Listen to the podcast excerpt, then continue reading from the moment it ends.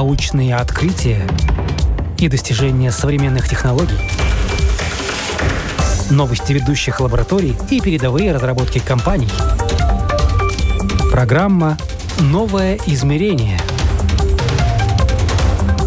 Мы рассказываем о том, каким будет мир завтра –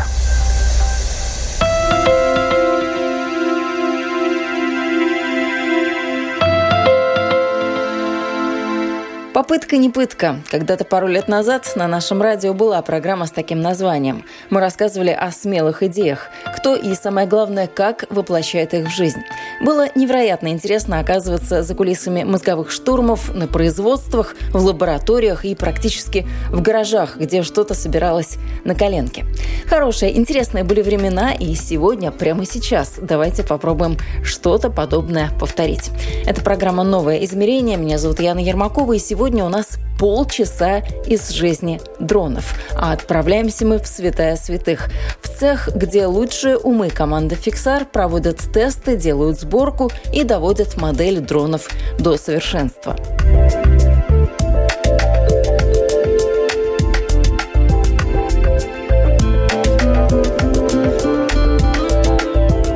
Сразу оговорюсь, Фиксар я выбрала не случайно. Это компания флагман по производству беспилотников для коммерческого применения в Латвии и одна из двух компаний в мире, которая в принципе производит дроны с такими характеристиками. Они сверхманевренные, сверхбыстрые, сверхлегкие, с вертикальным взлетом и посадкой, поднимаются на высоту более 6 тысяч метров, умеют фотографировать, проводят мониторинг с воздуха, перевозят грузы и оборудование, борются с вредителями на полях, помогают на стройплощадках. И список полезных дел можно еще продолжать очень и очень долго. Отчасти правы те, кто беспокоится, что роботы возьмут на себя часть повседневной рутины и составят конкуренцию человеку. Но беспилотники – тот самый случай, когда человек только рад, что ему на помощь приходит такое тонкое оборудование со сверхспособностями. Основатель и технический директор компании «Фиксар» Василий Файнвейтс поделился примерами тех задач, с которыми дроны уже сегодня справляются лучше человека, и от этого выигрывают все. Дрон сегодня уже у нас фотографирует, он анализирует данные. То есть это еще такой огромный пласт всего того, что он умеет, и всего того, что он, в принципе, тоже забрал у человека. Это же тоже есть отдельные специалисты, которым всем этим занимаются. А теперь все сконцентрировано в одной маленькой летающей коробочке. Да, и здесь очень много софта именно на этапе обработки анализа данных. И это то, что люди, как правило, не видят, Люди, как правило, видят сам ну, корпус беспилотника, то, что мы называем авионикой. А, а софт, который сидит и внутри автопилота, и софт, который используется для получения конечного результата, конечно, мало кто про него даже слышал и знает. Хотя этот софт позволяет сделать многое. Например, на основе данных аэрофотосъемки э, имеется возможность построить трехмерную модель местности. Причем с высокой точностью, точность там до сантиметров в плане привязки по системе, к системе координат. Это мало того, что выглядит красиво, ну, представьте, Гималаи, например, да, и вот отснята и построена трехмерная модель. Красиво, красиво, а практический смысл есть? Он тоже есть, потому что линия электропередач надо там как-то построить, где опоры крепить. Или, например, уже построена линия электропередач. Вот в Латвии, например, линия электропередач есть? Есть. Провода провисают со временем, да, ну, есть болотистая почва, а, есть растительность, которая может угрожать опорам. Как проводить обследование? Пешком, ну, раньше пешком ходили, много находят, наверное, не очень. Вот, оказывается, система позволяет облететь линии электропередач, собрать данные, эти данные проанализировать и сказать, каким опорам угрожает растительность, а, где провода провисли выше норматива, где контактная группа нарушена и подвергается тепловому излучению, и предупредить, в том числе сделать превентивный анализ, потому что это стационарный инфраструктурный объект Второй пример – плотина, например. Да? Вот, э, мало кто задумывается о том, что любая плотина, даже маленькая, это потенциальная опасность для тех людей, кто живет в этой местности или рядышком. Да, и согласно нормативам, действующим нормативам, а, они подвергаются регулярному осмотру геодезическими методами для того, чтобы оценивать а, сдвиги плотины. Каждая плотина, она сдвигается. Какие-то сдвигаются на сантиметры, какие-то сдвигаются на метры. Что будет со всей этой строительной массой, если она будет подвергнута опасному разрушению? Этот анализ тоже выдается на основе данных, в том числе аэрофотосъемки. Лесотаксация. Латвия одна из стран, наверное, ну, мне кажется, самых зеленых, по крайней мере, в Евросоюзе. И э, запасы лесного фонда в Латвии достаточно серьезные. А какие? Ну, как это все померить? Ну, посчитать деревья, это все равно, что посчитать количество волос на голове. Но, оказывается, технология позволяет это сделать. Более того, можно не просто посчитать количество деревьев, а можно оценить их возраст, можно оценить их вегетационное состояние, то есть насколько они здоровые или больные, и требуется ли санитарная вырубка леса в каких-то участках. Все это позволяет сделать технология. Это вот прям так с воздуха все можно посмотреть, рассчитать? Ну, этап посмотреть с воздуха и собрать данные, он является здесь промежуточным. Поэтому, когда я говорю про беспилотники, я говорю про софт обработки данных. Ну что ж, самое время заглянуть туда, куда редко кого пускают. А для нас все-таки сделали исключение, и это очень приятно. Отправляемся в цех. С компанией «Фиксар» Георгий уже около полутора лет. Работа интересная и каждый день что-то новенькое – Тут мы больше производим сборку, как бы получается, потому что композиты, то есть это то, из чего состоят у нас борты, у нас производят в Елгове, там композитное производство.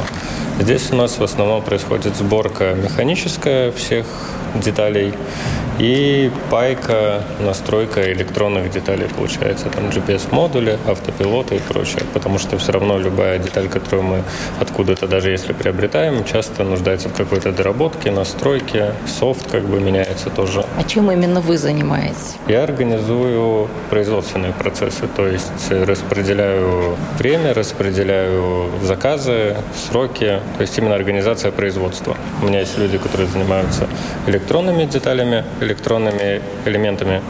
Есть кто занимается механической сборкой подготовкой, упаковкой заказов. Но в основном упаковка все же больше на мне, потому что у людей не хватает времени на это. Ну, я вас сейчас, наверное, о самом глупом спрошу. Вот перед нами на столе стоят э, четыре таких цилиндра, очень похожи на втулочки от э, полотенец бумажных, которые мы все на кухне используем. Да. Это что? Это тоже часть производства? Это часть какого-то эксперимента? Что это да, такое? вот у нас сегодня как раз происходит облет финальной клиентского борта.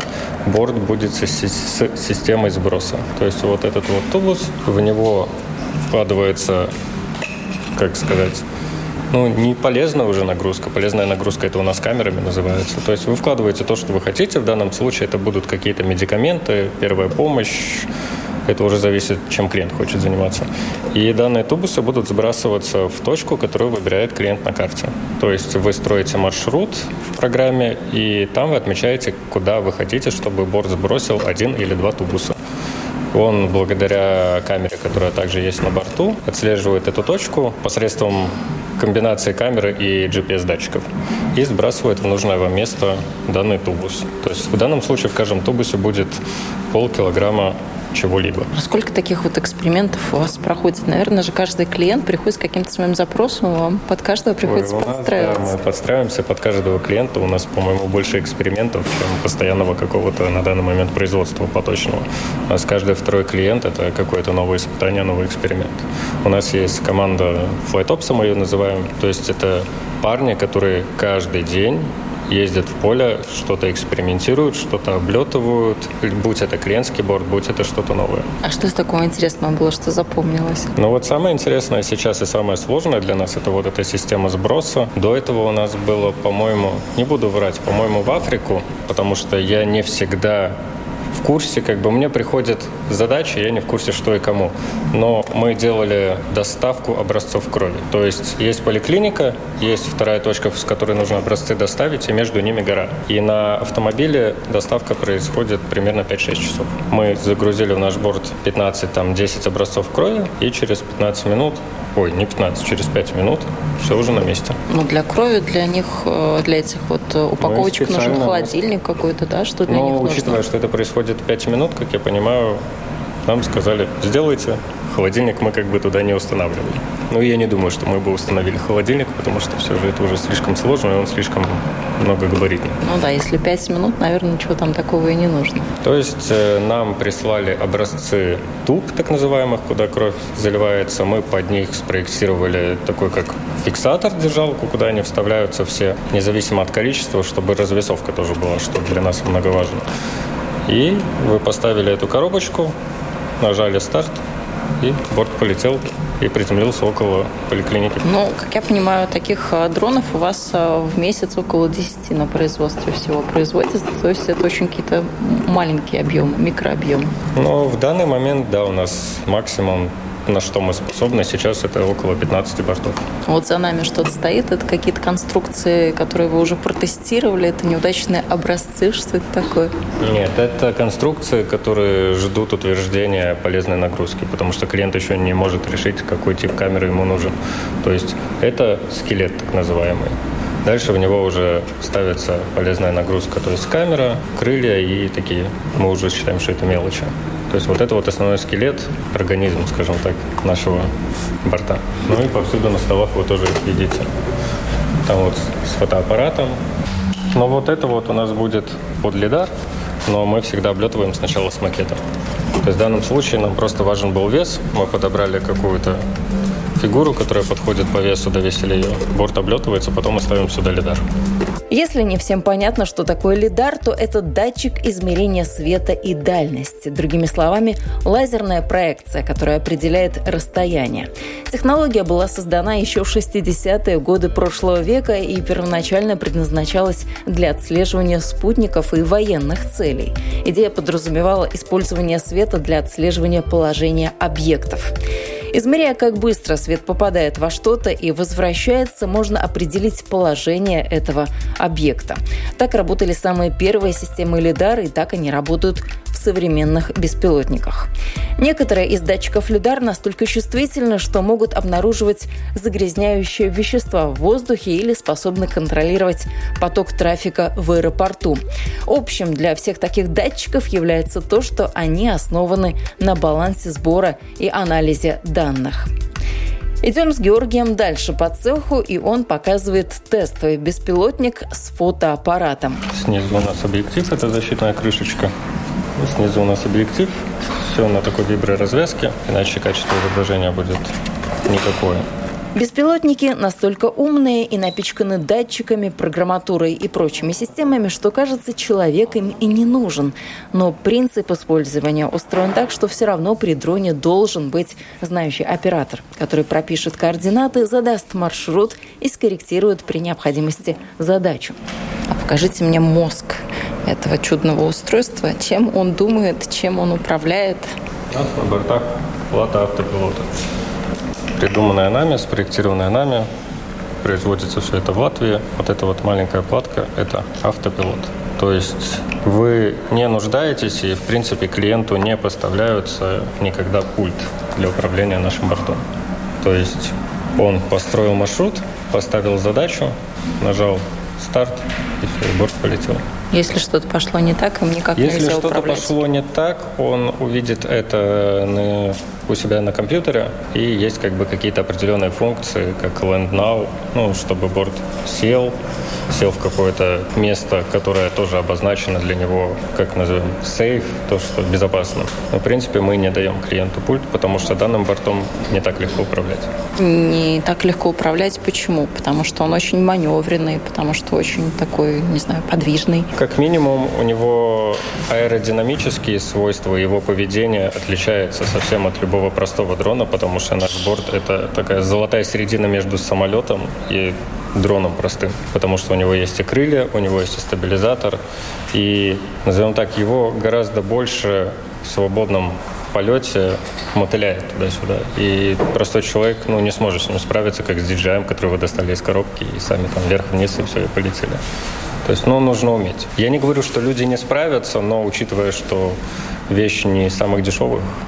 В избежание всяких да. инцидентов? В избежание инцидентов мы не разрешаем клиентам. А ветер насколько для него критичен? Ну, максимальное, что он может, это 16 метров в секунду. Больше уже мы не разрешаем, чтобы летали. Это уже тогда выходит из э, рубежа гарантии, скажем так. Тут еще коробочка какая-то есть, да, которая закрывает всю эту конструкцию. Это легкая, вы ее так легко взяли, да? Она очень легкая, можно да. потрогать, подержать. Слушайте, она вообще ничего не весит.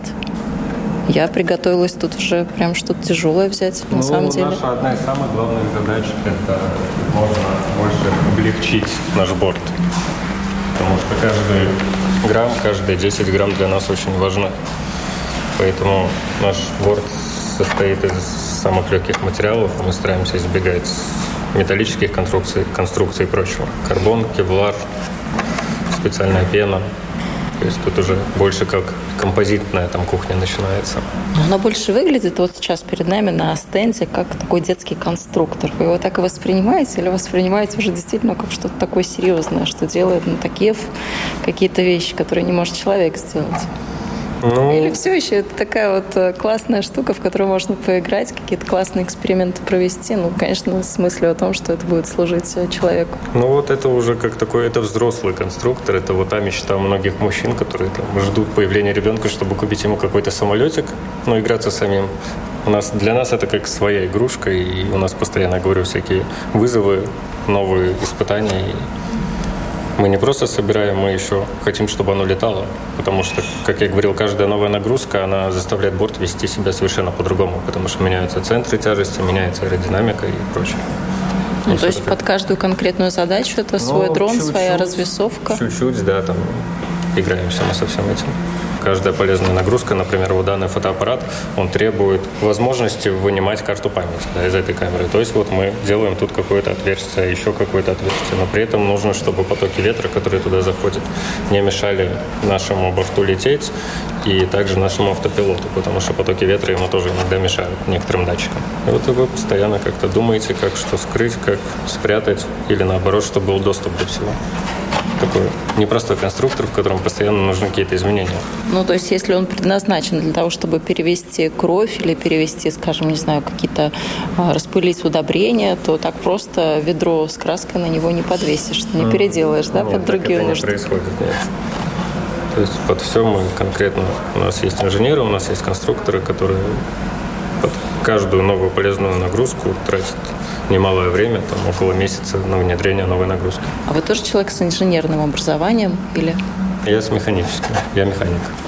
Каждый дрон, который уходит конкретному заказчику под конкретные нужды, фактически штучный товар. Это ювелирная работа в прямом смысле этого слова.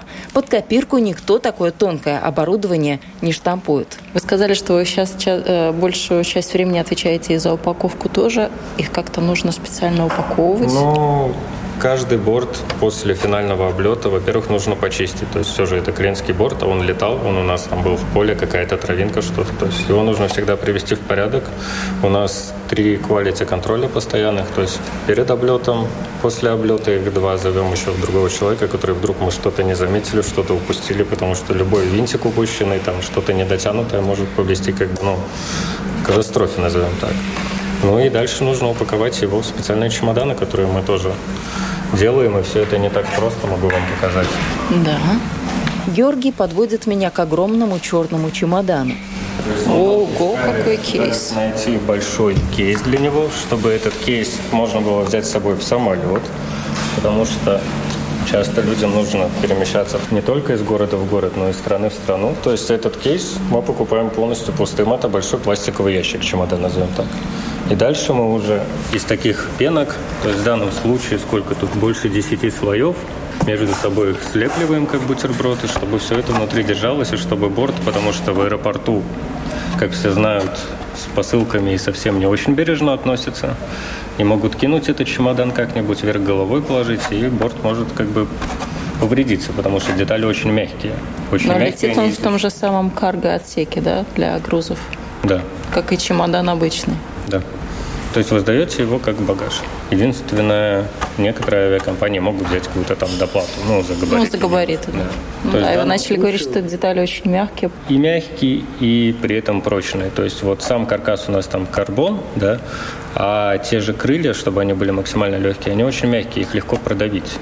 Именно вот визуальные дефекты – это проблема нашего борта. То есть нельзя, чтобы он совпадал по всем критериям, был и легкий, и при этом прочный, вы ткнули пальцем, ничего с этим не было. То есть у нас там на выставках люди иногда эти крылья там могут испортить, мы за этим постоянно следим.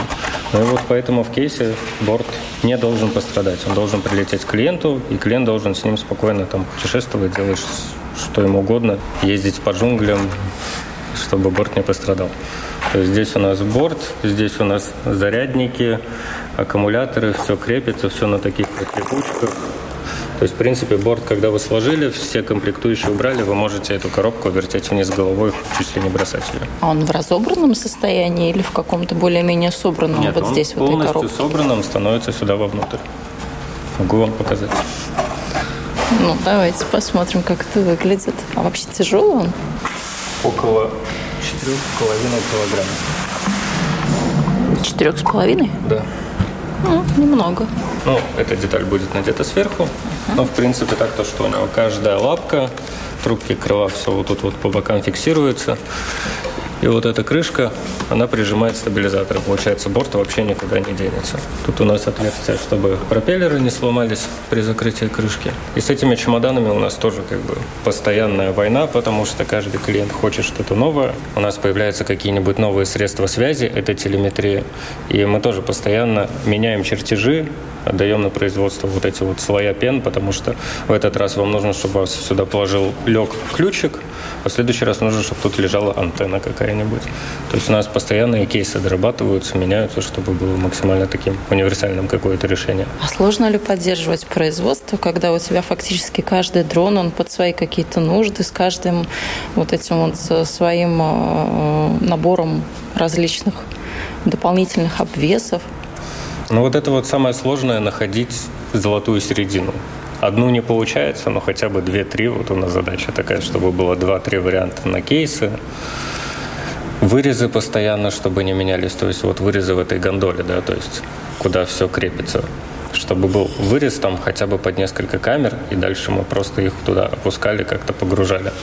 Потому что под каждую, ну, невозможно сделать. Какие-то задачи были, которые вам сложно было сразу понять вообще, какие тесты нужно придумать, чтобы вообще этого достичь, добиться? Ну, бывает, клиент говорит, у меня там, я видел одну камеру, она небольшая, я видел ваш борт на выставке, я уверен, она туда влезет, у вас все получится, я видел, что вы внедряли, ерунда.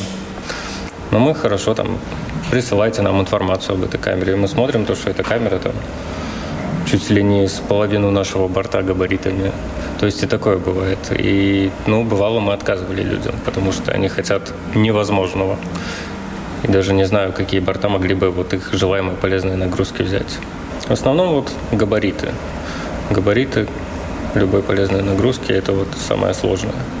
Потому что вот уместить в данном отрезке, ну, представляете, ну, не так уж и легко.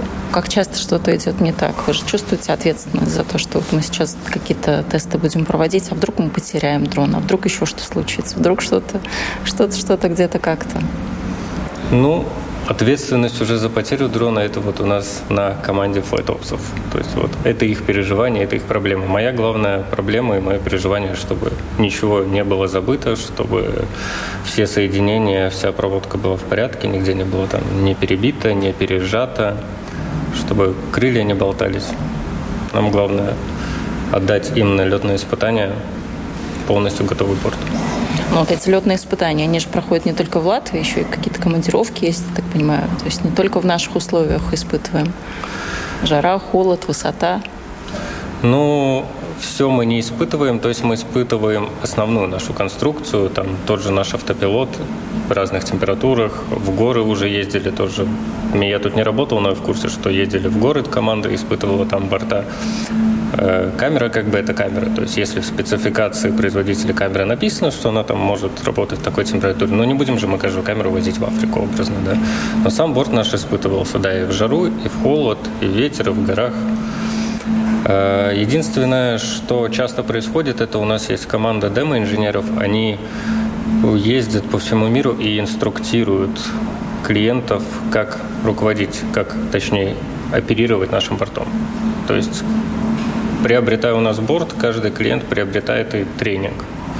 И специальная команда, то есть у нас два человека в основном, они ездят по миру и показывают людям, то есть либо приезжают с их бортом, либо приезжают со своим, пока их борт собирается, и уже их заранее готовят, показывают, что их ждет, как этим оперировать. Как я сказал, не так уж все легко. А что ждет человека? Вот у него есть дрон, у него есть компьютер. Ну, он должен как минимум научиться пользоваться программатурой, подключаться правильно. Он должен научиться не перепутать пропеллеры местами. Он должен понять, как прикрутить пропеллеры. То есть, покупая даже любой другой дрон, у вас в комплекте идут пропеллеры запасные. То есть, ну, научиться, как их правильно поменять. То есть, это, наверное, единственный случай, когда человек откроет коробочку и начнет первое, что это читать инструкцию, а не собирать, да? Да, именно так. То есть, что еще важно? Человеку самому нужно что сделать? Пропеллеры прикрутить, что еще? Пропеллеры прокрутить, проверить, крылья ли не замяты, не сломаны. Ну, хоть они тут, они лежат у нас в порядке, но люди бывают их бросают. У нас демо, демо-команда один раз ездила и говорит, мы были в шоке от того, как люди там обращались с нашим портом. Они закинули там на заднее сиденье его и поехали с точки А в точку Б. Хотя, ну, по регламенту они должны положить его в чемодан, чтобы ничего с ним не случилось. Говорит, а эти крылья на переднее сиденье кинули, борт на заднее сиденье и поехали. То есть, ну, чтобы такого не было. Был случай, еще они рассказывали, ну да, то, что клиент там бросил крыло просто на землю, там, с высоты полтора метра. Ну, так с нашими вещами обращаться нельзя. То есть, если вы хотите эффективного, эффективного дрона, который доставит или сделает выбранную вами миссию хорошо, ну, за ним нужно ухаживать. Это как машина, ее тоже нужно мыть, там, ну, почистить, обслуживание какие-то. То есть каждые 100 часов нужно заменить моторы. Это тоже рассказывают, как сделать наши демо-инженеры. А калибровка какая-то нужна? Нет, калибровка не нужна. Единственное, перед полетом, но это тоже есть, pre-flight называется у нас. То есть программа проверит ваши датчики, ваши сенсоры, и если что-то не так, она напишет, и тогда вы уже будете связываться с нашей службой техподдержки. Ну, любая техника, она несовершенна, все может быть, но вот есть какие-то шаги, которые перед полетом вы делаете. То есть Нажали там «Окей, окей», они спрашивают там «Зажмите трубку ПИТО», благодаря которой борт понимает, с какой скоростью он движется. Вот вы зажимаете, и в программа смотрит, достигнуто ли нужное значение. Отпустили, она увидела, она спустилась, значит, трубка не забита, значит, датчик работает, все хорошо, все, двигаетесь дальше там. Чек payload у нас тоже есть там это, то есть вы проверяете там, работает ли камера. Вы нажали чек, камера щелкнула, вы услышали, затвор работает, все. Ну, после этого вот вы проходите эти шаги и жмете начать миссию. А вас пугает или радует такое развитие технологий, когда вот такая вот маленькая коробочка с пропеллерами может сделать больше, чем человек? Если мы берем мониторинг, анализ данных, сбор данных и так далее. Меня это радует, и мне очень интересно тут работать, и мне нравится то, что каждый день для нас испытания, и вот удивляюсь прогрессом. И удивляюсь тем же нагрузкам, которые мы постоянно внедряем на то, как камеры становятся совершенными, какими-то универсальными. А будущее таких технологий вы как видите? Ну, мне кажется, уже как и в фильмах, как в фантастике будет, то, что они будут сначала перевозить посылки по 100 по 300 килограмм, а потом уже и нас, людей. Ну, то есть все-таки верите в такое Я футуристическое верю, будущее, когда у нас такое будет воздушное аэротакси? Именно, да. Это неизбежно по мне. Ну, хотелось бы, ждем, ждем. Вот тут за нами работает а, по звуку. Мне кажется, что это 3D-принтер. Да, да, это 3D-принтер. Он печатает макет одной из камер. Потому что, как я говорил, как первый раз мы не летаем с камерой, которую мы пытаемся установить на борт. Он напечатает ее макет, чтобы соблюдать все аэродинамические качества, например, с которыми встретится борт. Единственное, мы ее довешиваем там грузиками до оригинального веса камеры и полетели. Сколько у вас тут на вот этом производстве? Это часть, я так понимаю, производства? Да, это часть производства. Это R&D, да, разработка, тесты? R&D наверху. А у То вас? есть мы чисто manufacturing. Производство. Да. Сколько тут человек работает? На данный момент 5. Еще есть композитный цех в Елгаве. Можно только гадать, каких высот добьются дроны в ближайшее время. До 2010-х годов не было эффективного способа поднять небольшой груз в воздух, будь то камера, датчик, источник света или трансмиттер. Аренда самолетов и вертолетов стоила огромных денег. Краны обеспечивали лишь ограниченную мобильность, а воздушными шарами и змеями было невозможно управлять. И вот смотрите, прошло каких-то 10 с хвостиком лет, и мы стали свидетелями такого прорыва в технологиях. Так что чем дальше, тем интереснее. Посмотрим, что же нас еще ждет. Это была программа «Новое измерение». На этом я, Яна Ермакова, с вами прощаюсь. Всего доброго и до новых встреч в эфире.